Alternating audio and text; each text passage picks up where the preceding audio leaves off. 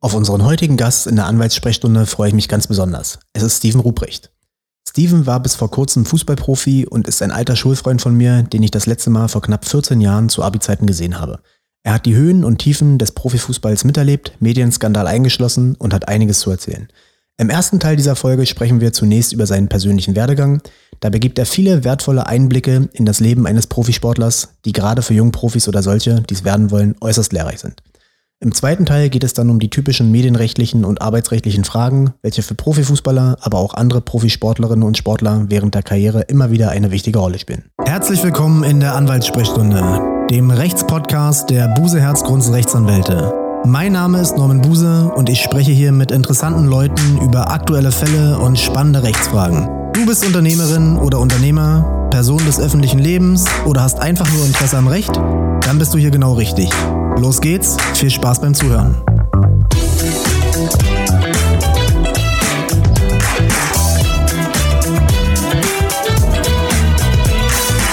Hi Steven, herzlich willkommen in der Anwaltssprechstunde. Vielen Dank. Hi. Schön, dass wir uns nach so vielen Jahren mal wiedersehen. Lass uns doch direkt starten. Ja, du warst insgesamt knapp 15 Jahre Profifußballer und hast den Traum etlicher Kinder und Jugendlicher gelebt. Lass uns zu Beginn dieser Folge mal über deine Anfänge sprechen.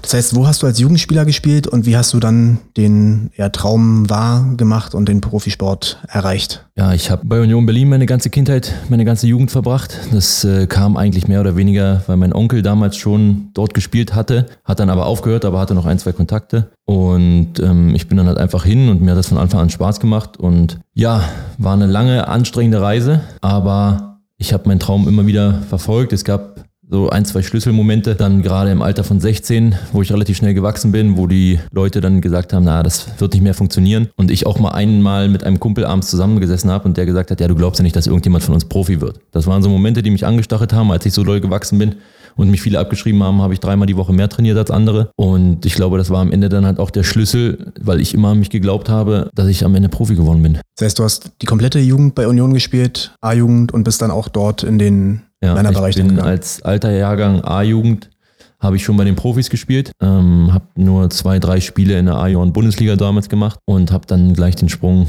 zu den Profis geschafft. Und war das für dich eine große Umstellung dann vom Jugendfußball in den Erwachsenensport? Das ist schon eine sehr, sehr große Umstellung. Also das ist ein anderes Spielniveau, weil du auf einmal nicht mehr mit gleich alten Kindern oder Jugendlichen zusammenspielst, sondern auf einmal auf gestandene Profis, auf Männer triffst. In dem Jahr, mein Glück war halt, dass Union auch finanzielle Probleme hatte. Das heißt, sie haben viele ältere, erfahrene Spieler geholt, weil sie unbedingt wieder hoch wollten und mussten halt auch vermehrt auf die Jugend setzen. Ich hatte einen Spieler, Daniel Teixeira. Ich glaube, viele Union-Fans kennen den noch.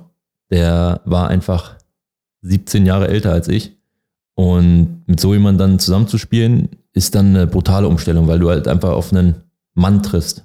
Aber man konnte halt viel von der Erfahrung solcher Spieler mitnehmen und lernen. Ich habe ja früher auch Fußball gespielt und für mich war die Umstellung damals krass.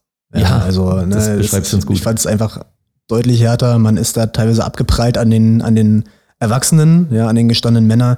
Das war schon eine, das war schon eine ähm, krasse ja, Umstellung. Also in meinem ersten Männerjahr war ich schon 1,95, 1,96 groß, ausgewachsen, aber habe halt nur 75 Kilo auf die Waage gebracht. Also ich sah aus wie ein Storch in der Landschaft mhm. und sich dann mit gestandenen Männern zu messen oder messen zu müssen, war wirklich eine, eine krasse Umstellung. Wie lange hat es gedauert, bis du angekommen warst im Männerfußball? Aus deiner Sicht zumindest? Das ging dann doch relativ schnell, dadurch, dass wir die Vorbereitung hatten, du dich da schon ein bisschen anpassen konntest. Aber dass ich sagen kann, dass ich selber ein gestandener Profi war, hat dann natürlich schon ein, zwei, drei Jahre gedauert, weil du natürlich auch an Muskelmasse, Körpermasse etc. einfach zunehmen musst und dich an dieses Spieltempo gewöhnen musst. Wie ging es dann weiter? Beschreib mal deine Karriere ein bisschen. Bei welchem Verein hast du gespielt? Ja, also bei Union habe ich es ja, wie gesagt, zu den Profis geschafft. Dann bin ich im Januar 2009 nach Aalen. Das war leider nicht so erfolgreich, weil wir da abgestiegen sind. Dann bin ich nach einem halben Jahr nach Ingolstadt. In welcher Liga hast du gespielt bei Aalen? Dritte Liga. Dritte Liga und dann in die Regionalliga abgestiegen. Genau, abgestiegen. Ich habe aber nur zwei Spiele für Aalen gemacht, weil ich mich verletzt habe im Mittelfußbruch.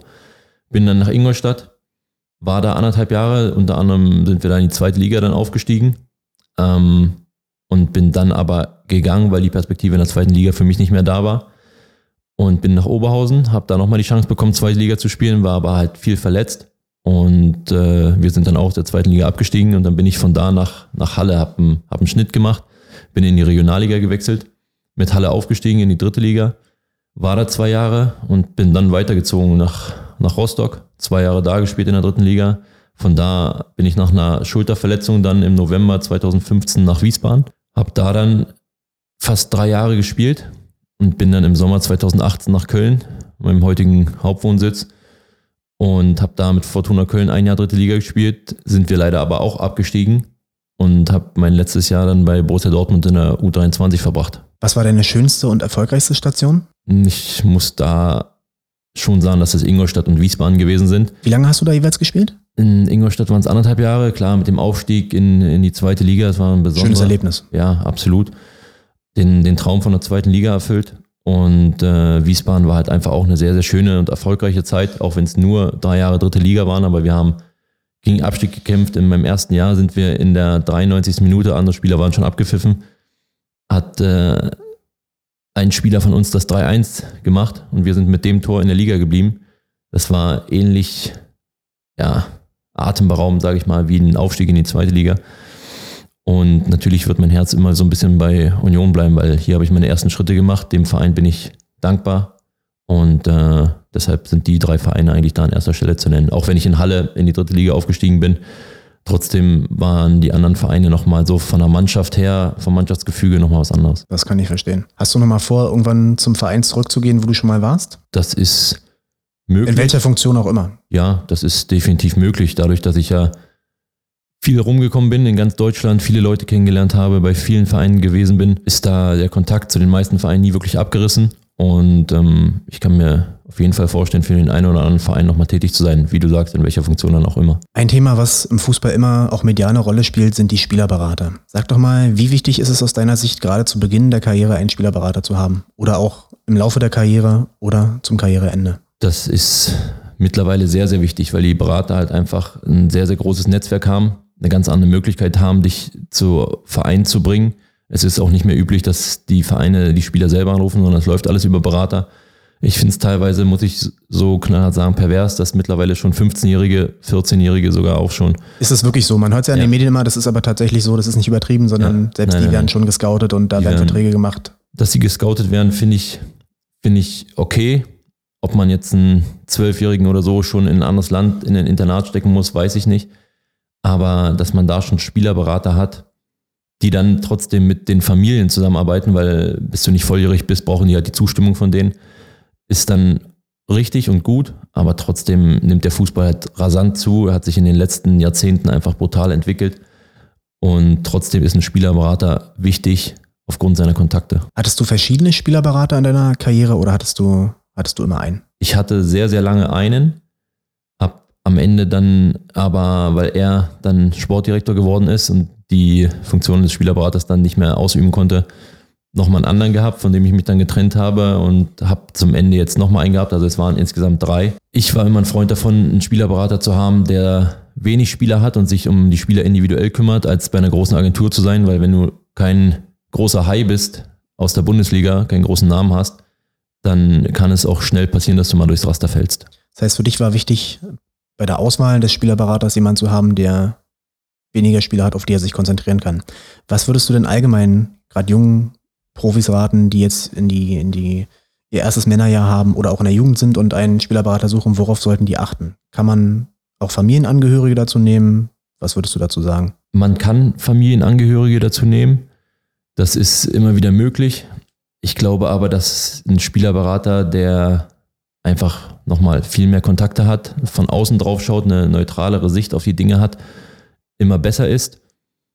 Und für mich, und das muss sich jeder hinterfragen, was möchte ich? Es gibt Spieler, denen ist es egal, wie der Spielerberater heißt, ob der sich oft meldet, ob der sich nicht oft meldet. Das muss jeder für sich entscheiden. Für mich war immer entscheidend, dass sich ein Spielerberater, dass ich eine enge Bindung zu ihm habe, dass er Spiele von mir sieht, dass wir uns nach den Spielen austauschen, dass wir ein offenes, freundschaftliches Verhältnis haben. Aber wie gesagt, es gibt auch Leute, denen ist das nicht so wichtig. Und da muss sich jeder selbst hinterfragen, was, was ist mir wichtig und was brauche ich. Ja, weil, also ich, ne, ich bin jetzt nicht in der Branche, aber ich würde ja schon sagen, dass wenn ich jetzt ähm, einen Familienangehörigen nehme, meinen Vater zum Beispiel, ja, oder auch einen Bruder, dass der wahrscheinlich ja trotzdem einen ganz, ganz anderen Zugang zu mir natürlich hat, als wenn es jetzt ein professioneller Spielerberater ist. Ne? Der professionelle Spielerberater wird, klar, das ist sein Job, primär auf die Provision achten, ja, und im Zweifel vielleicht nicht zwingend auf meine sportliche Perspektive oder auch für die richtige Entscheidung für mich? Ja, das Finanzielle spielt natürlich immer eine Rolle und dass ein Berater davon lebt, seine Spieler zu transferieren und damit Geld zu verdienen, ist auch klar. Aber am Ende entscheidet man ja selbst. Also der Spielerberater kann Vorschläge bringen, aber die Entscheidung trifft der Spieler. Und ähm, deshalb muss man, wie du gerade sagst, wenn du jetzt sagst, dein, dein Vater oder ein Familienangehöriger hätte einfach einen engeren Draht zu dir, einen besseren Zugang, dann zeigt das schon, dass dir das wichtig ist. So, anderen Spielern ist das nicht wichtig. Hat dafür natürlich kein Netzwerk.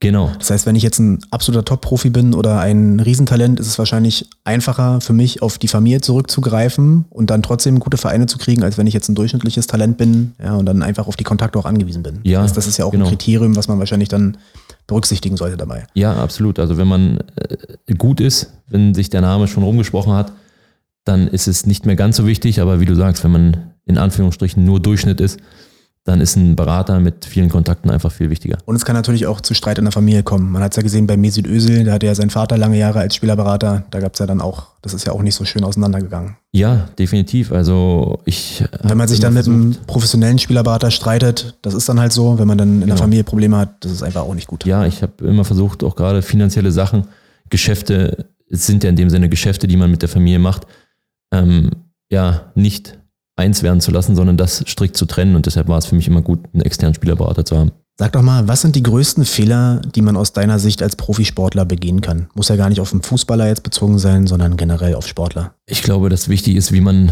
wie man rüberkommt. Es äh, gibt da viele Fehler, die man machen kann in jetzt als Profi zum Beispiel in der Öffentlichkeitsarbeit, dass man sich in Interviews oder so falsch verhält. Aber auch abseits des Platzes sollte man wissen, wie man sich zu benehmen hat. Und ich glaube, dass halt da, umso höher man kommt, immer größere Gefahren lauern, weil man halt einfach eine Perso Person des öffentlichen Lebens ist. Und äh, da draußen einfach nicht jeder einem wohlgesonnen ist, weil wir halt auch in einer Neidgesellschaft leben. Und umso höher du kommst, umso mehr Leute schauen auf dich. Und deshalb liegen da in der Öffentlichkeit äh, viele Gefahren, weil einige nicht wissen, wie man sich zu benehmen hat. Heute verdienen junge Spieler schon sehr früh sehr viel Geld wo sie nicht wissen, wie setze ich das richtig ein. Die leben dann halt erstmal und genießen das Leben und das stößt natürlich nicht bei allen Menschen auf Zustimmung. Wie wichtig ist als Profi das Thema gesunde Ernährung? Es ist. Und Verzicht? Ja, es ist immer, immer wichtiger. Das ist ja, der Fußball wird wie gesagt immer schnelllebiger, deshalb ist gesunde Ernährung und ein gesunder Lebensstil einfach brutal wichtig. Heutzutage gibt es viel, viel mehr gut ausgebildete Fußballer als noch zu meiner Zeit. Und ähm, da spielt halt einfach eine gesunde Ernährung, generell ein gesunder Lebensstil eine sehr, sehr große Rolle, weil man seinen Körper pflegen muss. Wenn man nicht funktioniert, ist man halt sehr, sehr schnell auch austauschbar. Sein Kapital. Genau. Und äh, wenn man halt austauschbar ist und auf einmal nur noch auf der Bank sitzt oder gar auf der Tribüne, verdient man halt definitiv auch weniger Geld. Und das ist dann, glaube ich, immer sehr, sehr wichtig. Deshalb sollte man schauen, dass man gesund und vernünftig für die Zeit, die ja letztendlich als Fußballer begrenzt ist, gut lebt und äh, auf sich acht gibt. Was waren deine persönlichen größten Fehler in deiner Karriere? Ja, mein, mein größter Fehler war natürlich schon bei Union Berlin die Affäre, die dam damals auch durch die Medien gegangen ist. Ähm, vielleicht mein rückblickend größter Fehler, für den ich mich lange Zeit auch sehr geschämt habe, weil ich äh, glaube, dass ich sonst hätte auch noch länger bei Union Berlin spielen können. Das war ja schon so ein richtiger Medienskandal damals, ne? Ja, absolut. Und das war für einen 18-Jährigen damals oder nein, 20 war ich, stopp, 20 war ich genau, war das dann halt einfach schon heftig, damit konfrontiert zu werden. Wir leben in Berlin, in der Hauptstadt, äh, mit vielen Tageszeitungen. Ich kann ja vielleicht kurz mal ein paar Schlagzeilen vorlesen, die es damals gab, die habe ich nochmal rausgesucht. Ich zitiere. Liebeschaos, Ruprecht spannt Tusche die Freundin aus, Union feuert Liebesschuft Ruprecht, Matuschka trifft seinen Liebesrivalen. Wie bist du damit persönlich umgegangen? Ja, das war natürlich nicht einfach. Gerade die Zeit noch, als ich bei Union Berlin war, mein Gesicht äh, oder auch den Namen jeden Tag in der, in der Presse lesen zu müssen. In allen drei Tageszeitungen ging das eine Woche lang. Ähm, bis hin, dass Aber auch wir, überregional. Ja. Das war ja nicht nur in Berlin. Ja, das also. war schon ein Thema, was hier zumindest in unserer Region überregional ja, echt eine absolut, Rolle gespielt hat. Absolut, wie gesagt, das ist jetzt auch kein Thema, auf das ich groß stolz bin und das äh, hat mir auch erstmal einen gewissen Weg dicht gemacht. Daran war ich selber schuld und äh, blicke da heute natürlich auch mit Scham drauf zurück. Trotzdem ist es passiert. Man musste damit umgehen. Ich äh, konnte damit relativ gut umgehen, aber ich glaube, dass es auch Spieler gegeben hätte, die daran zerbrochen wären. Aber nochmal, da standen ja nicht wirklich viele Unwahrheiten drin, sondern die Sachen, die da drin standen, die habe ich wirklich oder die sind so abgelaufen. Und ähm, das äh, tut einem oder es tut mir bis heute sehr, sehr leid. Aber man muss Manche Fehler macht man halt im Leben. Das ist ja, so. Hinterher das, ist man immer schlauer, das, gerade wenn ja, so Gefühle eine Rolle spielen und alles. Absolut, das war trotzdem ein absolutes No-Go im, im Fußball oder sollte auch ein No-Go im Leben sein. Und ähm, ich habe den Fehler damals gemacht, habe dafür bezahlt und äh, dass es überregional war, wurde mir dann auch klar, als ich nach eingewechselt bin und die Leute darüber Bescheid wussten, weil es im Radio gesagt wurde. Gab es sonst noch ähm, Sachen, die du vielleicht im Rahmen deiner Karriereplanung anders machen würdest im Nachgang? Vielleicht hätte ich damals nach dem Aufstieg mit Ingolstadt in die zweite Liga, lag mir ein Vertragsangebot vor. Ich wollte damals nicht verlängern, weil ich gedacht habe, okay, jetzt habe ich den ersten Schritt gemacht, vielleicht geht ja doch noch was Richtung Bundesliga. Und habe mir damit dann auch wieder ein bisschen Weg verbaut, weil mein mein Mitspieler, der auch Innenverteidiger war, hat verlängert. Die ersten Spiele in der zweiten Liga liefen nicht so gut. Daraufhin wurde ein neuer Innenverteidiger geholt und äh, weil ich halt nicht verlängert habe, haben sie dann halt auf den gesetzt, der verlängert hatte, weil der längerfristig an den Verein gebunden war. Alles in allem also die wollten nicht gar nicht loswerden, sondern du hattest tatsächlich ein Vertragsangebot nochmal zur Verlängerung und hast genau, es dann genau. von dir aus entschieden, das nicht anzunehmen. Genau, ich hatte noch ein Jahr Vertrag sowieso. Die wollten aber vorzeitig verlängern. Ich wollte nicht, weil ich gesagt habe, wir schauen jetzt erstmal, wie die zweite Liga läuft und danach wäre ich ablösefrei gewesen. Im Nachhinein hätte ich besser verlängert, weil ich mich in Ingolstadt sehr wohl gefühlt habe. Ist nicht so und äh, auch darüber bin ich heute nicht mehr allzu traurig, weil ich sage, das hat mir einfach äh, die Chance gegeben, dann eine, eine Reise durch Deutschland weiter äh, zu betreiben. Ich bin viel rumgekommen, habe viele Leute kennengelernt und bin heute der Mensch, der ich bin und glaube, dass das am Ende gut so ist und ähm, ich viele Erfahrungen sammeln konnte und das ist völlig in Ordnung. Mit wem hast du so eine Entscheidung getroffen? Hast du das alleine mit dir ausgemacht oder dann mit einem Spielerberater, mit der Familie, mit Freunden, mit einer Partnerin? Grundsätzlich habe ich über solche Sachen immer mit meinem Spielerberater gesprochen und habe natürlich auch meine Familie eingeweiht und habe deren Meinung gefragt. Aber im Endeffekt habe ich dann am Ende die Entscheidung immer alleine getroffen. Okay, dann lass uns jetzt mal zum anderen Thema kommen. Wir sind ja ein Medienrechtspodcast. Ja, bisschen haben wir über die Medien schon gesprochen. Jetzt aus deiner Sicht, wie äh, wichtig findest du es, als Fußballprofi allgemein in den sozialen Medien aktiv zu sein? Auch das muss irgendwo jeder für sich wissen. Ich glaube, dass das Thema soziale Medien auch in den letzten Jahren immer mehr zugenommen hat. Man muss sich entscheiden, möchte ich das? Ich meine, man ist sowieso schon eine Person des öffentlichen Lebens. Das heißt, äh, man kann sich da auch dann auf Instagram, Facebook etc. halt auch zeigen. Man muss dann halt entscheiden, teile ich private Bilder, teile ich Bilder, die jetzt vielleicht nicht unbedingt jeder sehen soll, halte ich meine Privatsphäre wirklich für mich oder möchte ich das auch mit der Öffentlichkeit teilen? Wie hast du das gehandhabt? Ich äh, habe es so gehandhabt, dass ich versucht habe, meine Privatsphäre auch privat zu lassen. Einfach aus dem Grund, weil ich sage, die Leute bekommen sowieso schon viel mehr von dem Leben mit, was wir führen, als es bei normalen Leuten in Anführungsstrichen der Fall ist. Und äh, wenn ich dann privat sein wollte, dann musste das auch nicht unbedingt jeder mitbekommen. Gerade in den sozialen Netzwerken bekommt man schnell viel Gegenwind. Als Profisportler muss man immer mit Kritik leben, sich viel anhören, vor allen Dingen, wenn man einen Spieler verliert. Wie bist du mit solchem negativen Feedback in deiner Karriere umgegangen und klargekommen? Dadurch, dass ich ja schon relativ früh mit Kritik oder Schlagzeilen konfrontiert wurde, bin ich damit eigentlich immer relativ gut umgegangen. Also wir hatten auch äh, schwere Zeiten in Rostock zum Beispiel, wo, wo es nicht so gut lief und wir dann nicht nur mit der Presse, sondern auch mit den eigenen Fans ähm, aneinander geraten sind. Ähm, damit muss man umgehen. Das ist genauso wie heutzutage diese Influencer, die ihr Leben mit der Öffentlichkeit teilen wollen. Da kann man nicht immer davon ausgehen, dass die Leute alles gut finden, was man macht, sondern man muss auch mit Gegenwind umgehen können, muss sich dem auch stellen. Und so habe ich das früher auch gemacht. Wenn jemand äh, ein Problem hatte, konnte er mich jederzeit darauf ansprechen. Ich stand demjenigen Rede und Antwort, solange es halt sachlich und respektvoll geblieben ist. Was ja gerade in den sozialen Netzwerken nicht immer der Fall ist. Ja, weil sich halt viele Leute hinter ihren Profilen verstecken und meinen, sie können sich ein Urteil erlauben über Menschen, die in der Öffentlichkeit stehen und können dann auf die, auf die einprügeln. Ich glaube, dass solche Sachen face to face nicht so passieren würden. Hattest du das auch, dass du da mal richtig angegangen wurdest, richtig beleidigt wurdest, so einen Shitstorm hattest oder? Nein, weil ich äh, eigentlich erst zu den sozialen Netzwerken gekommen bin, als ich bei Vereinen gespielt habe, wo die Präsenz nicht mehr ganz so groß war, wo jetzt nicht mehr die riesen Fanbase da war. Deshalb ist mir das nicht passiert. Ich kann mir schon vorstellen, dass das bei, bei Vereinen mit einer großen Fanbase, wo die Leute auch dann auf den sozialen Netzwerken gucken, was ihre Spieler machen, öfter mal passieren kann. Dann lass uns jetzt mal zum Thema Karriereende kommen. Als Profisportler weiß man ja, dass die Karriere meistens nicht länger als 10, 15 Jahre bestenfalls ja, sein kann. Hast du dich während deiner aktiven Laufbahn schon darauf vorbereitet oder hast es eher verdrängt und dich auf den, auf den Erfolg und auf den Moment, auf den jetzigen Moment konzentriert? Bei mir war es so, dass ich immer die Meinung hatte, dass Profifußballer in einer Seifenblase leben. Es wird alles vorgegeben, du wirst äh, immer begleitet von Trainern etc. Und man schiebt das einfach vor sich, vor sich hin. Bei mir kam irgendwann das Umdenken mit Ende 20, dass ich gesagt habe, okay, ewig wird es nicht mehr gehen. Was mache ich denn? Was möchte ich danach? Und für mich war immer wichtig, dass ich nicht am Ende meiner Karriere noch für in Anführungsstrichen ein paar Euro nochmal irgendwo hinziehen muss, nur weil ich nicht weiß, was ich danach machen will. Ich wollte meine Karriere am Ende immer selber bestimmen.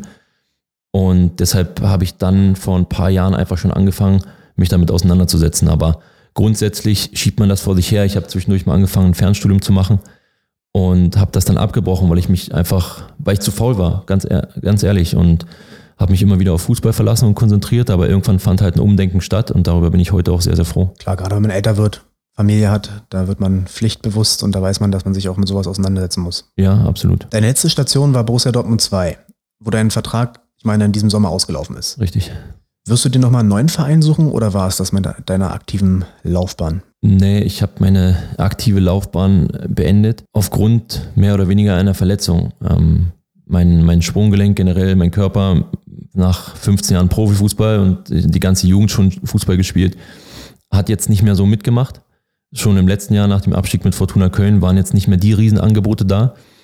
Und ich habe einfach gemerkt, dass ich da dann jetzt auch nicht mehr auf dem Platz, wenn da nur 200 Zuschauer sind, ist nicht mehr das, wovon man als kleiner Junge geträumt hat.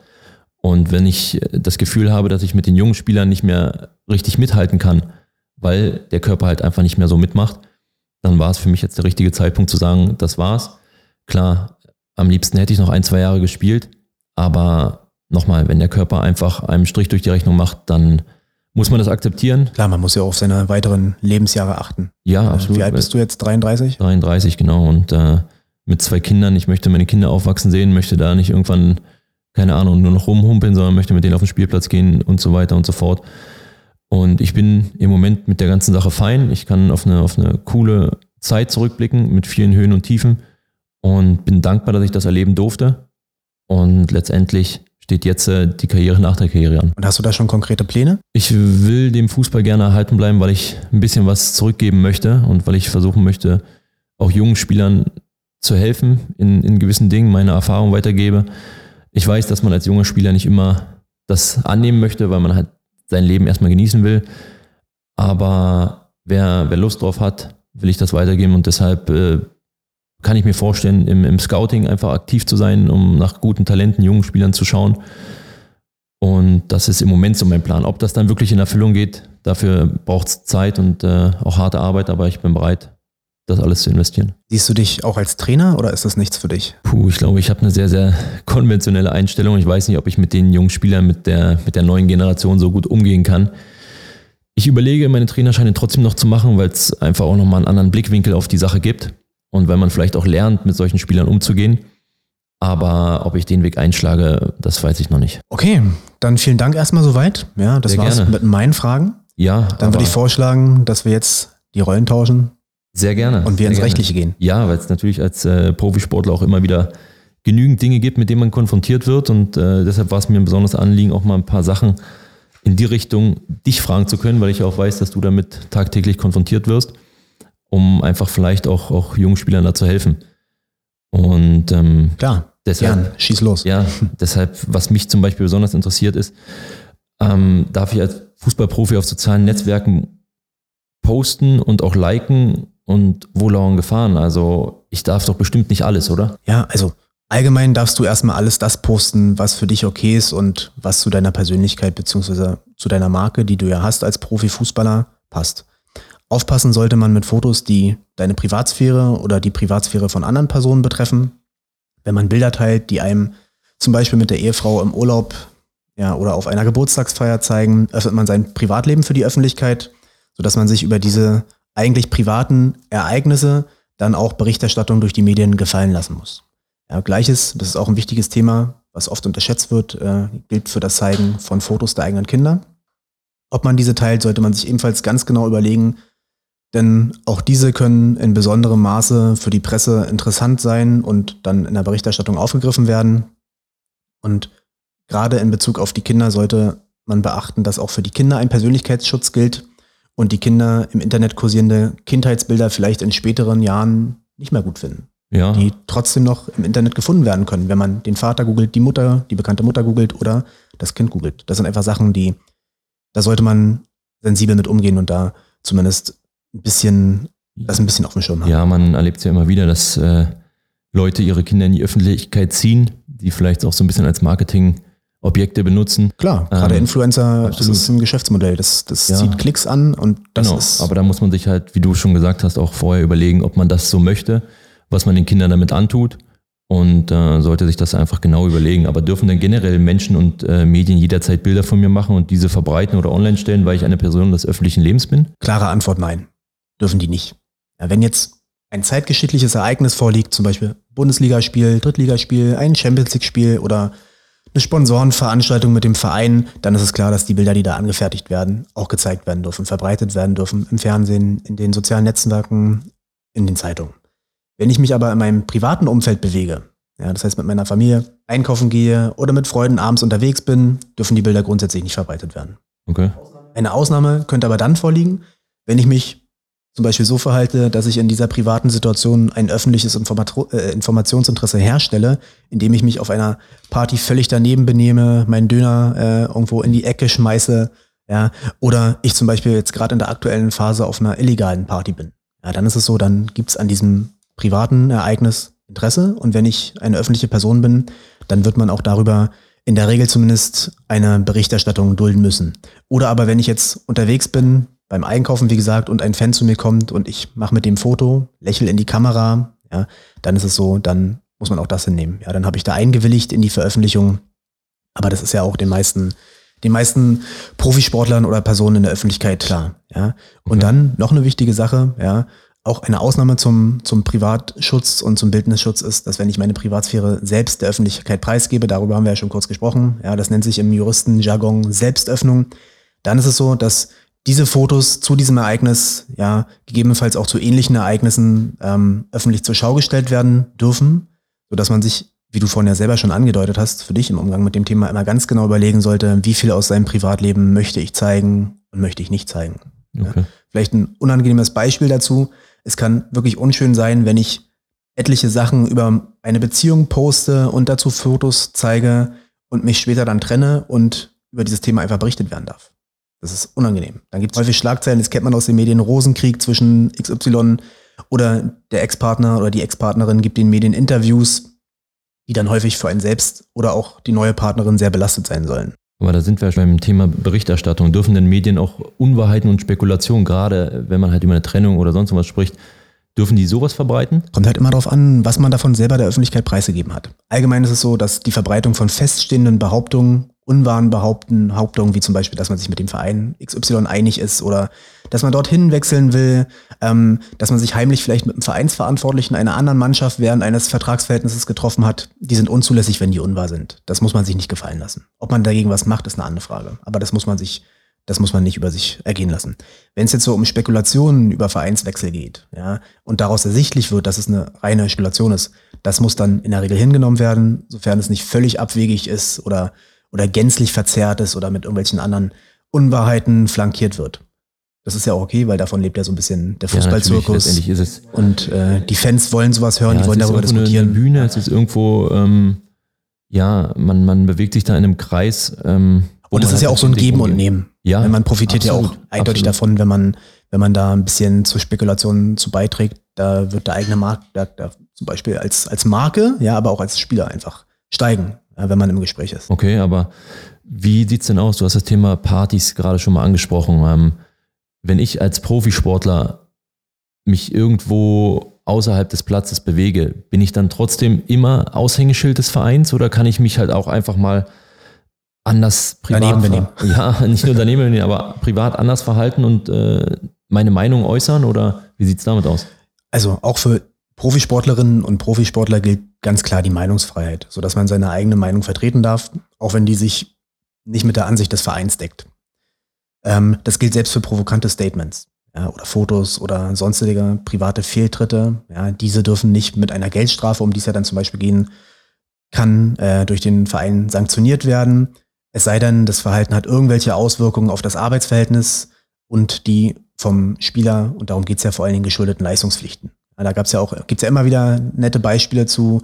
Ähm, ich erinnere mich an eine Sache, die auch wirklich sehr viral gegangen ist. Das war diese Goldsteak-Affäre von, von Frank Ribéry. Ja, der hatte, ich meine, irgendwo im, in Dubai, glaube ich, in war Dubai das. oder im, im Urlaub ähm, Goldsteak gegessen, das gepostet auf Twitter, Facebook, ich weiß es nicht. Ja. Und dann äh, kam da ein Shitstorm, die Leute haben sich beschwert. Er hat dann wiederum sehr harsh und, und sehr wirsch darauf reagiert und, und auch so eine ja, Beleidigung, kann man schon sagen, ausgesprochen und dafür dann vom FC Bayern München eine Geldstrafe bekommen, die recht hoch war.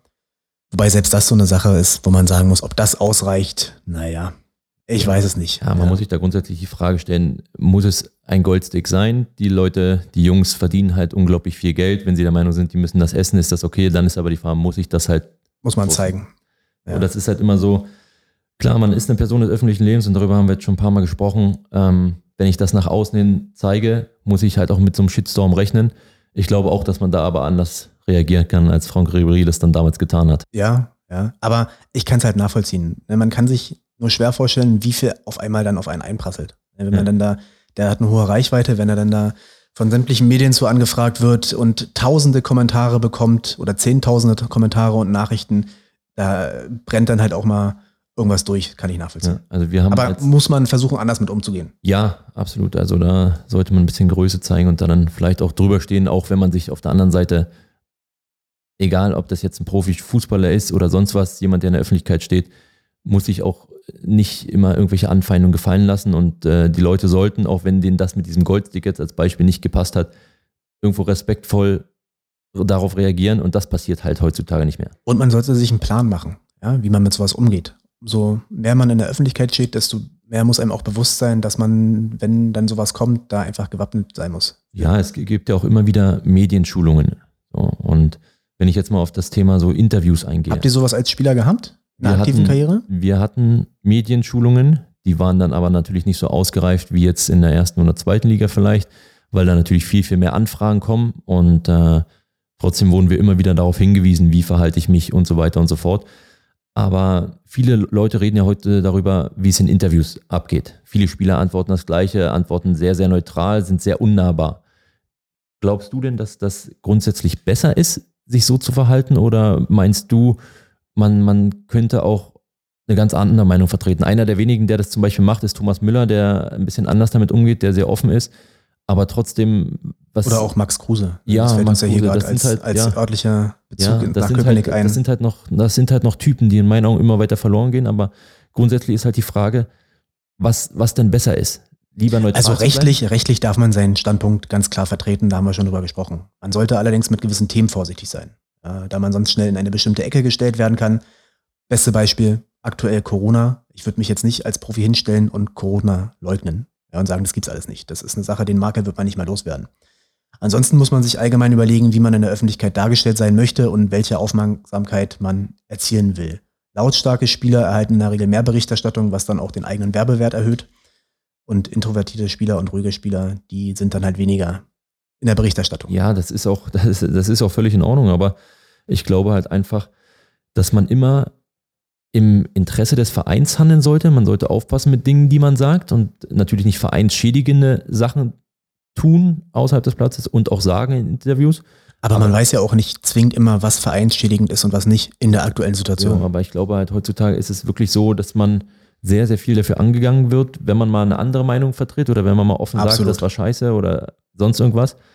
Ähm, es gab mal so ein Beispiel, ich glaube, darüber hatten wir auch äh, mal gesprochen. Thomas Bodaric, damals Leverkusen, haben das Spiel verloren, 4 zu 3, er hat drei Tore gemacht, hat gesagt, natürlich scheiße, dass wir das Spiel verloren haben, aber für mich persönlich war es gut, ich habe dreimal getroffen, dafür wurde er zerrissen. ähm, ich glaube, dass man da aufpassen muss, dass man, wie man sowas sagt, aber grundsätzlich hat er ja recht gehabt. Für ihn war es ja ein guter Tag, auch wenn er, und das hat er auch klargestellt, für die Mannschaft als Ergebnis scheiße war.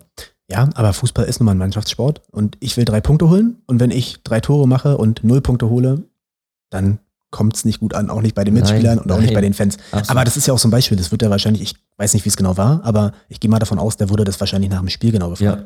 Ja, ja, Und ganz ehrlich, wenn ich drei Tore gemacht habe, dann habe ich mich dreimal echt gefreut Ja. als Stürmer. ja. Und dass sich das dann vielleicht nicht so reflektiert wie eine halbe Stunde später, äh, nachdem ich in Ruhe geduscht habe, mich frisch gemacht habe, dann nochmal so sagen würde, das ist ja auch klar. Also kannst du verstehen, dass heutzutage viele Spieler einfach sehr neutral bleiben und Das würde ich den Spielern ehrlich gesagt auch raten.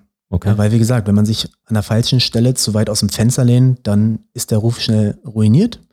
Und dann wird es natürlich schwer, vielleicht einen neuen Verein zu finden, ja, oder man kriegt im eigenen Verein Probleme. Ja, der Verein ist nun mal eine Marke, ja, umso erfolgreicher die sind, desto äh, ja, wertvoller sind die und umso mehr Geld geht's auch. Und wenn dann einzelne Spieler Aussagen tätigen, die vielleicht den Gesamtwerbewert des Vereins irgendwie schmälern, dann kann es auch in dem Verein schnell zu Ende gehen. Wie sieht es grundsätzlich mit Interviewanfragen aus, die von außen reinkommen? Aber es gibt ja auch solche, wo es um private Verfehlungen geht oder mir unterstellt sogar jemand eine Straftat. Wie gehe ich mit sowas um? Ja, wir können ja vielleicht mal so allgemein darüber sprechen, was mache ich, wenn ich den Medien jetzt ein großes Interview geben soll. Nicht direkt nach dem Spiel, das ist klar, worum man, was man da sagt, aber vor allen Dingen, wenn jetzt eine interessante, eine Home Story gemacht werden soll, ja, und dann ist es so, da rate ich im Idealfall eine schriftliche Interviewvereinbarung mit dem Verlag zu treffen oder mit dem TV-Sender, in welcher die genauen Eckpunkte der Berichterstattung festgelegt werden. Das heißt, wie, wann und wo erfolgt die Veröffentlichung zum Beispiel. Auch ist es wichtig, das ist ganz besonders wichtig, eine Autorisierungspflicht aufzunehmen.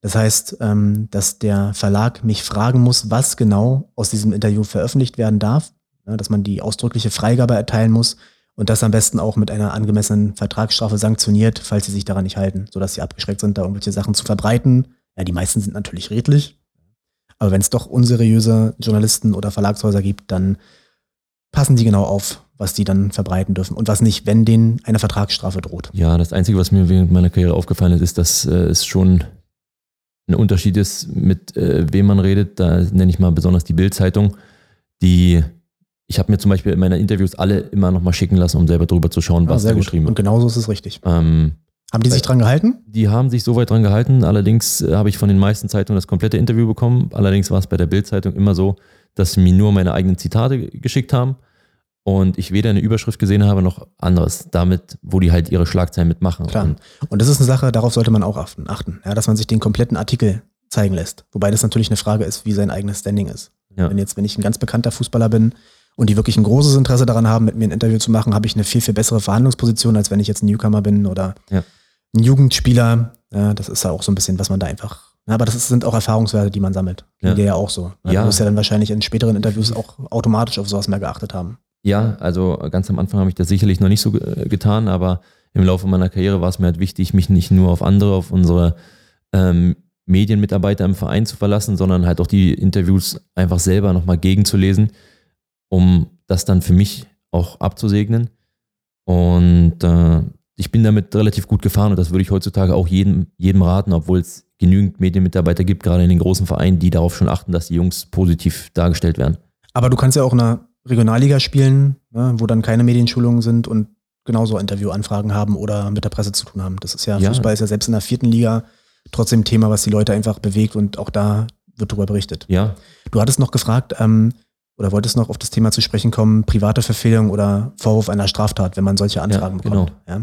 Da ist es so, da muss man unterscheiden, ganz klar, zwischen Verfehlung aus der Privatsphäre und wenn es um Straftaten geht. Wenn es um Verfehlung aus der Privatsphäre geht, sollte man dazu aus meiner Sicht, und das raten die meisten Medienrechtler überhaupt nicht, Stellung nehmen und ausdrücklich auf die Privatsphäre hinweisen. Also denen schon was schreiben, aber schreiben, das ist Privatsphäre, so geht's nicht. Und auch unmissverständlich klarstellen, dass man mit einer Berichterstattung dazu unter keinen Umständen einverstanden ist. Ja, Sonst hat man da irgendwie konkludent möglicherweise eingewilligt, das ist nicht gut. Also ganz klar zeigen, das ist meine Sache, das geht keinem was an und wenn da was passiert, sollte man auch damit drohen, dass man dagegen rechtlich umfassend vorgehen wird. Wenn es um den Vorwurf von Straftaten geht, muss man ganz sorgfältig immer im Einzelfall entscheiden, ob und wenn ja, welche Stellungnahme man abgibt. abgibt. Dabei spielt es eine große Rolle, um welchen Strafvorwurf es geht. Ja, das liegt auf der Hand. Dann in welchem Stadium sich das Strafverfahren befindet und wie sehr man tatsächlich in der Öffentlichkeit steht. Bei solchen Presseanfragen, wenn es um Straftaten geht, würde ich immer raten, sofort anwaltlichen Rat einzuholen, gerade wenn man in der Öffentlichkeit steht. Wir handhaben das dann so, dass wir im Medienrechtsdezernat auch immer einen Kollegen aus dem Strafrecht mit ins Boot holen, das, äh, das den Fall vorstellen und fragen, wie aus strafrechtlicher Sicht hier vorgegangen werden kann. Denn eins ist auch klar, wenn man sich in diesem gegenüber den Medien irgendwie einlässt, zu sehr einlässt, kann einem das auch im Strafverfahren auf die Füße fallen und da gilt nun mal das Recht, äh, dass der Angeklagte schweigen kann, von dem auch sehr, sehr oft Gebrauch gemacht wird. Ja, und das ist was, da sollte man sich wirklich ganz sorgfältig überlegen. Ja, ich glaube, dass das ja dann eher weniger Interviewanfragen gibt, also gerade was Straftaten angeht. Das kommt trotzdem. schneller, als man gucken kann. Ja, das glaube ich. Trotzdem Weil kleinste gut, Verfehlungen, kleinste Verfehlungen, ne, wenn du in der Öffentlichkeit stehst, einfach auch eine Relevanz haben können und dann ein öffentliches Informationsinteresse begründen und ähm, und die Medien, ne, es kommt ja auch immer auf den Verdacht drauf an, aber es gibt halt gewisse Straftaten, wenn du damit einmal konfrontiert bist, als Profisportler, aber auch als sonstige Person, auch als Privatmann, ja, und die einmal in der Öffentlichkeit sind. Ne, Thema, alles was mit äh, Porno, Kinderpornografie zu tun hat und solche Sachen, ne, selbst wenn da nichts dran ist, da bleibt immer was von hängen. Und da sollte man sich ganz genau überlegen, wie man sich darauf einlässt und was man da, was man dazu zu sagt. Da sind wir dann wahrscheinlich bei dem Satz wieder, das Internet vergisst nie. Absolut. Aber kommen wir mal zu einem anderen Thema, denn bevor ich überhaupt Interviewanfragen bekommen kann, muss ich ja erstmal einen Verein haben und einen Vertrag unterschreiben. Wenn jetzt der Fall ist, dass ich äh, ein Vertragsangebot vorliegen habe, bin mir mit dem Verein einig, sage mündlich zu und bekomme am Abend vor der Unterschrift ein Angebot von einem anderen Verein, was deutlich lukrativer ist. Wie bindend ist dann meine mündliche Zusage? Kann der Verein darauf pochen oder habe ich Chancen zu sagen, tut mir leid? Also grundsätzlich können Arbeitsverträge wie fast alle oder wie alle Verträge besser gesagt auch mündlich abgeschlossen werden. Also nicht alle Verträge, es gibt ein paar Verträge, die sind per se äh, notariell zu beurkunden, ja, oder Schriftform erforderlich, aber grundsätzlich kann jeder Vertrag mündlich abgeschlossen werden. Für Lizenzspieler sieht die Lizenzordnung für Spieler der DFL allerdings die Schriftform vor, sodass mündliche Verträge dieser Form nicht entsprechen und zumindest nach den DFL-Statuten für den Spieler und auch für den Verein natürlich dann nicht bindend sind. Okay. Aber ne, rechtlich ist ja immer eine Frage. Du stehst natürlich dann nicht besonders gut da. Ja, wenn ja. du bei einem äh, im Wort standest, ja, ihr euch einig wart, ihr müsst euch ne, klar über die Essentiala Negoti einig gewesen sein, also Vergütungen, Vertragsparteien und so weiter.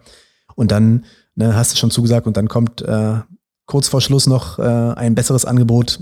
Das sollte man sich auch überlegen, ob das dann für die, für die weitere Karriere so sinnvoll ist, wenn man sich vielleicht den Namen verbrannt hat bei dem einen Verein. Was dann, kannst du besser ja. einschätzen, vielleicht auch die Runde macht in der Branche. Ja, das macht definitiv die Runde, aber es kommt dann auch wieder auf deinen Namen, auf deine Leistung drauf an, weil im Fußball, das ist nun mal Tagesgeschäft, werden solche Sachen auch schnell vergessen und Leute, die an dir Interesse haben, auch wenn du sowas mal gemacht hast, holen dich dann trotzdem. Also okay. andere Vereine haben dann trotzdem. Da geht es dann einfach um die Leistung und genau. was du, was du weißt. Es geht halt einfach darum, dass die Leute wissen, dass mit dir dann auch Geld zu verdienen ist, dass sie mit dir eine Leistungssteigerung bekommen und äh, das wirkt sich trotzdem immer nach und das bleibt an dir haften. Aber ja, trotzdem ist das einfach ein sehr komisches Geschäft. Hattest du sowas mal, dass du in der letzten Sekunde abgesprungen bist, obwohl du schon zugesagt hattest? Ich habe einen Freund, bei dem das so war. Ich, bei mir persönlich war das nie so. Ich habe auch nur ein, zwei Mal den Fall gehabt, dass ich mit zwei Vereinen gleichzeitig verhandelt habe, aber nie irgendwo zugesagt habe, sondern wenn ich, äh, das war damals in Ingolstadt so, ich habe zur gleichen Zeit mit Rot-Weiß Erfurt verhandelt und habe mich dann für Ingolstadt entschieden. Und nachdem ich dort unterschrieben habe, habe ich aber auch persönlich in Erfurt angerufen, habe mich für das Angebot bedankt und habe dann abgesagt. Hatte da nie vorher wussten, zugesagt. Wussten die Vereine das dann, dass du parallel verhandelst? Die, Sodass dann quasi deine, deine Vergütung nochmal hätte steigen können, indem du ein bisschen nee, einen Trumpf also, ausspielst? Das ist dann halt auch immer, ich habe mich versucht, aus solchen Sachen, aus Vertragsverhandlungen und so weiter und so fort, größtenteils rauszuhalten. Ich habe meinem Spielerberater gesagt, was ich ungefähr möchte und das dann durchzusetzen, weil da kann es ja dann auch schon mal lauter werden oder, oder, oder. Ähm, das war dann seine Aufgabe, weil ich glaube, dass das immer ein schlechtes Licht auf den Spieler wirft, wenn er selber mit dem Verein verhandelt. Weil wenn du da sitzt und Argumente bringst, warum du so viel Geld verdienen möchtest, dann muss deine Leistung auch stimmen. Und wenn die dann einmal nicht stimmt, zerreißen dich die Vereine. So, und deshalb habe ich mich da rausgehalten. Das hat mein Spielerberater gemacht. Das war sein Job und das war für mich dann auch völlig in Ordnung. Vernünftig. Ja. Ähm, wenn ich aber jetzt äh, bei einem Verein bin und meine Leistung stimmt nicht mehr, whatever. Auf jeden Fall, der Verein möchte mich gerne loswerden. Dann gab es ja schon mal den Fall damals in Hoffenheim, Trainingsgruppe 2. Wie sieht es damit aus? Ich habe das in Wiesbaden auch schon mal erlebt, wie die das dann geregelt haben. Ich habe das aber, hab, kenne einen Fall aus dem Ausland, wo es äh, viel, viel drastischer war. Was äh, muss man erwarten? Was, äh, wie ist man rechtlich geschützt und so weiter und so fort? Also ob man in rechtlich zulässiger Weise so abgeschoben werden darf, kommt immer darauf an, wie der Verein das macht. Allgemein ist es so, dass Profisportler einen Anspruch auf Trainingsteilnahme haben, ja, der klar aus dem Arbeitsvertrag auch folgt. Das hat das Bundesarbeitsgericht schon vor etlichen Jahrzehnten entschieden. Ein Recht auf Teilnahme an Pflichtspielen gibt es allerdings nicht. Und damit die Degradierung zulässig ist, darf das Niveau des neuen Trainings in Qualität und Quantität, so sagt das Gericht, aber nicht wesentlich vom ursprünglichen Training abweichen. Das heißt, dass der Spieler rechtlichen Anspruch darauf hat, ein Mannschaftstraining in gewohnter Weise zu bekommen, dasselbe oder ein gleichwertiges Trainingsgelände zu haben, den Kraftraum nutzen zu dürfen, eine gleichwertige Ausrüstung zu bekommen, gleiche sportmedizinische und physiotherapeutische Betreuung zu erhalten und ganz wichtig, einen lizenzierten Trainer zu haben. Ja, das sind ja Fälle, die wirklich wie war das in den Sachen, in den, in den Konstellationen, die du kanntest? Ja, da war Die Sachen, halt die ich so, gerade genannt habe, haben die sich daran gehalten oder eher nicht? Die haben sich an fast alles gehalten. Also die Spieler haben halt zu einer anderen Uhrzeit trainiert wie wir. Sie haben sich aber ganz normal in der Kabine umgezogen, haben ganz normal den Kraftraum genutzt und äh, konnten auch auf die Physios zurückgreifen. Äh, sie waren aber nur zu zweit. Und da ist dann der Punkt, dass wir da nicht mehr von Mannschaftstraining in meinen Augen sprechen. Das ist kein Mannschaftstraining. Ähm, es wurde ein Trainer beiseite gestellt, der die Fußballlehrerlizenz hatte. Das heißt, dagegen konnte man nicht vorgehen, aber sie mussten halt immer zu zweit trainieren und zu zweit erfolgt in meinen Augen kein Man wird schlechter, wird ja. ja. auch schlechter, ist ja klar. Genau. Wenn du jetzt keine, keine Spielsituation ja. hast, nicht mal im Training, dann wirst du automatisch schlechter. Also ich weiß halt auch aus eigener Erfahrung, dass man sich da immer reinklagen kann. Ich selber hatte den Fall nicht, aber man hat natürlich viel mitbekommen. Es führt aber immer wieder zu Stress, zu Ärger. Es wird nicht mehr so, wie es mal war. Und das ist natürlich dann immer ein Problem für beide Seiten. Es äh, gibt kein gutes Bild nach außen hin ab, sowohl für die Spieler als auch für den Verein. Zeigt aber auch, dass Dankbarkeit in diesem Geschäft nicht so weit verbreitet ist, oder? Nein, also äh, auf Dankbarkeit. Aber auch von beiden Seiten. Ja, es wird ja oft den ja. Spielern vorgeworfen, dass die nur nach dem Geld gehen und nach den besseren Perspektiven, aber es ist ja auch ein Fall, dass die, oder das ist ja ein Beispiel dafür, dass das von den Vereinsseiten genauso sein kann. Ja, ich habe gerade gesagt, das ist, äh, das Fußballgeschäft ist komisch. Der richtige Begriff, glaube ich, wäre hart. Also man mhm. muss da schon mit klarkommen können. Und es ist heutzutage nicht mehr nur so, dass Spieler dann halt darauf pochen, wie es damals, ich glaube, Dembele war es in Dortmund, der sich dann halt ja so verhalten hat, dass Dortmund gar keine andere Wahl mehr hatte, als ihn ziehen zu lassen, weil was möchtest du als Verein mit einem Spieler, der dir das Gefühl gibt, er möchte hier nicht mehr sein, weil er halt einfach das große Geld sieht oder dass es sein Traumverein ist. Also es, bei manchen geht es ja auch nicht immer nur ums große Geld. Aber es gibt halt auch die Kehrtwende, die wir gerade besprochen haben, dass ein Verein auf einmal sagt, damals Raphael van der Vaart, glaube ich, bei Real Madrid war der Fall, dass sie ihm die Nummer weggenommen haben, seinen Spind weggenommen haben. Also, wie gesagt, das äh, betrifft nicht nur Spieler, sondern beide. Und ähm, die letzte Frage, die mir zu dem Thema einfällt, die ist eigentlich auch ziemlich aktuell. Und zwar geht es um diese ganze Corona-Problematik. Kann mich ein Verein dazu zwingen, einem Gehaltsverzicht zuzustimmen? Da lautet die klare Antwort nein. Ja, der Verein kann den Spieler nicht zu einem Lohnverzicht zwingen. Die Juristen sagen, Pacta sunt servanda, Verträge sind so einzuhalten, wie sie geschlossen wurden. Und rechtlich gesehen muss der Verzicht immer freiwillig sein, da es sich um einen, das ist dann ein sogenannter Erlassvertrag, handelt, dem beide Parteien zustimmen müssen. Ob das moralisch oder pragmatisch dann so die richtige Entscheidung ist, dem nicht zustimmen, ist eine andere Frage. Ja, man muss da wahrscheinlich auch differenzieren zwischen was für Ligen sind betroffen, was für Spieler sind betroffen. Wenn ich jetzt ein sechsstelliges Monatsgehalt allein habe und auf 20, 30 Prozent verzichten muss, dann fällt es mir deutlich leichter, als wenn ich vielleicht in der dritten Liga oder in der Regionalliga spiele und viel, viel weniger bekomme, dann sind 20 bis 30 Prozent einfach schmerzlich, sodass man da aus ja. pragmatischer Sicht irgendwie sich an einen Tisch setzen muss und das machen die Vereine ja auch meistens so und für alle Seiten eine tragfähige Lösung findet. Was ja, meinst du dazu? Glaube, ja, ich glaube, dass man halt einfach als äh, Spieler schon viel auch von den Vereinen profitiert. Spieler, ich sage jetzt mal gerade in der Bundesliga, die äh, so hohe Gehälter beziehen, wenn man da auf 20, 30 Prozent verzichtet, dann ist das für einen vielleicht zu verkraften. Trotzdem ist es natürlich eine große Summe, auf die man verzichtet. Klar. Ähm, man weiß ja auch nicht, wie lange das ist. Das ist der Punkt. Auf der anderen Seite, wenn der Verein an dieser im Moment Corona-Problematik einfach zugrunde geht, kriege ich irgendwann gar nichts mehr, weil wenn der Verein für einen verhandlungsunfähig ist und zahlunfähig ist, dann, ähm, ja, dann habe ich einfach Pech gehabt. Deshalb glaube ich, ist es auch immer auf der anderen Seite wieder eine Chance, sich irgendwo in ein, in ein gutes Licht zu rücken und vielleicht auch ein bisschen Kredit bei Leuten außerhalb und bei Vereinsmitarbeitern ja zu beschaffen. Einfach aus dem Grund, weil man sagt, pass auf, ich verzichte, weil es um das große Ganze geht. Es geht um uns, ich bin Teil dieses Vereins und es ist immer eine Chance, sich dabei gut darzustellen. Ja, ist gut für den Zusammenhalt. Und gerade wenn man jetzt beim kleineren Verein ist, wo Ne, die Zuschauereinnahmen, das, was ja der Hauptteil ist, der jetzt wegfällt, einfach in dieser Situation, ähm, eine Riesenrolle spielen. Na, da macht es dann halt einen großen Unterschied für den gesamten Verein, ob die Spieler auf 20, 30 Prozent verzichten und dafür dann vielleicht keine, kein Zeugwart, kein Jugendtrainer, kein Busfahrer entlassen werden muss. Ja, weil das in meinen Augen heutzutage die Leute sind, die sehr viel länger als die meisten Spieler bei den Vereinen sind und die diesen Verein auch irgendwo ausmachen. Und äh, wenn man da helfen kann, dann glaube ich, ich habe das selber nur immer erlebt, dass gerade die Zeugwarte und Betreuer dann sehr, sehr dankbar dafür waren, auch wenn die einen kleinen Obolus oder so zu Weihnachten bekommen haben. Für die Menschen bedeutet das richtig viel und die hängen an ihrem Job und die sind da gerne. Und sind aber auch sehr wichtig für die Profis und für den gesamten Verein. Und das ist das, was manchmal dann einfach vergessen wird. Genau das ist es. Die sind sehr, sehr wichtig. Und deshalb glaube ich, ist äh, diese Corona-Problematik grundsätzlich, hoffe ich, dass das bald irgendwann mal ein Ende hat, aber halt auch eine Chance, ein bisschen enger zusammenzurücken. Klar, das verändert auch da das Vereinsleben und die Gesellschaft insgesamt. Okay. Hast du noch Fragen? Eigentlich nicht. Du hast mir viele Fragen beantwortet, viele Sorgen genommen und äh, ich hoffe, dass wir da auch gerade jungen Spielern ein bisschen helfen konnten. Dann würde ich sagen, beenden wir die Folge an dieser Stelle. Es hat mir sehr viel Spaß gemacht. Ich habe mich gefreut, dich nach so langer Zeit auch mal wiederzusehen. Ja. Das und ich hoffe, dass wir in Kontakt bleiben und ähm, ich werde auf jeden Fall ganz äh, sorgfältig verfolgen, wie deine Karriere weitergeht. Ich äh, bedanke mich für die Einladung. Mir hat es auch sehr, sehr viel Spaß gemacht und äh, wir halten den Kontakt definitiv aufrecht, auch in, im Moment ein bisschen Abstand. Ja, na dann, danke dir und ähm, bis bald. Bis bald. Vielen Dank fürs Zuhören. Ich hoffe, euch hat dieser Podcast der Buse Herzgrunds Rechtsanwälte mit Steven Ruprecht gefallen und ihr konntet etwas für euch persönlich oder für euren Karriereweg mitnehmen. Falls ihr Anregungen für weitere Themen oder interessante GesprächspartnerInnen habt, könnt ihr mir gerne eine persönliche Nachricht schicken oder einen Kommentar dalassen. Diesen Podcast kann man über Apple Podcast, Spotify und viele andere Plattformen abonnieren, sodass ihr immer auf dem Laufenden bleibt, wenn es eine neue Folge gibt.